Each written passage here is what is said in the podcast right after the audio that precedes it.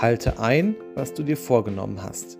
Eine Sportandacht von Helmfried Rieker, gelesen von Stefan Rapp. In etlichen Biografien entdeckt man das Geheimnis erfolgreicher Sportler. Sie alle haben eins gemeinsam. Sie sind von ihrer sportlichen Aufgabe völlig überzeugt und besitzen den Willen, sich durch nichts davon abbringen zu lassen. Für dich machst du jedoch die Entdeckung, nicht andere verhindern eine solche Einstellung, sondern du stehst dir manchmal selbst im Weg. Und das in den sportlichen und auch sonst so wichtigen Dingen, wie zum Beispiel dem Einhalten von Vereinbarungen, Trainingseinheiten oder auch Schlafgewohnheiten. Nehemias Beispiel kann weiterhelfen. Er war einer, der wusste, was er wollte. Kommt, lasst uns die Mauern Jerusalems wieder aufbauen, damit wir nicht weiter dem Spott der Leute preisgegeben sind. Nehemia 2, Vers 17. Nehemia liefert ein wichtiges Argument.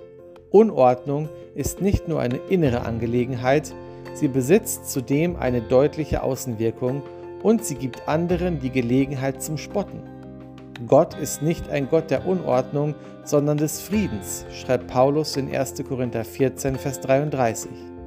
Wer in seinem Leben Unordnung einreißen lässt, verliert nicht nur die klare Linie, sondern auch den Frieden. Jeder sportlich engagierte Christ merkt sehr schnell, dass geistliche Unordnung und sportliche Disziplin zusammengehören und etwas mit dem Frieden Gottes zu tun haben. Wenn alles in Ordnung ist, fühlst du dich gut. Einige Kriterien zur sportlichen Disziplin sind unter anderem, deine Laufbahn über das Heute hinaus längerfristig im Auge zu behalten deine Fähigkeiten, etwas leisten zu können, auch durch gezieltes Training auszubauen. Deine Motivation und deine physische Struktur sollen deckungsgleicher werden.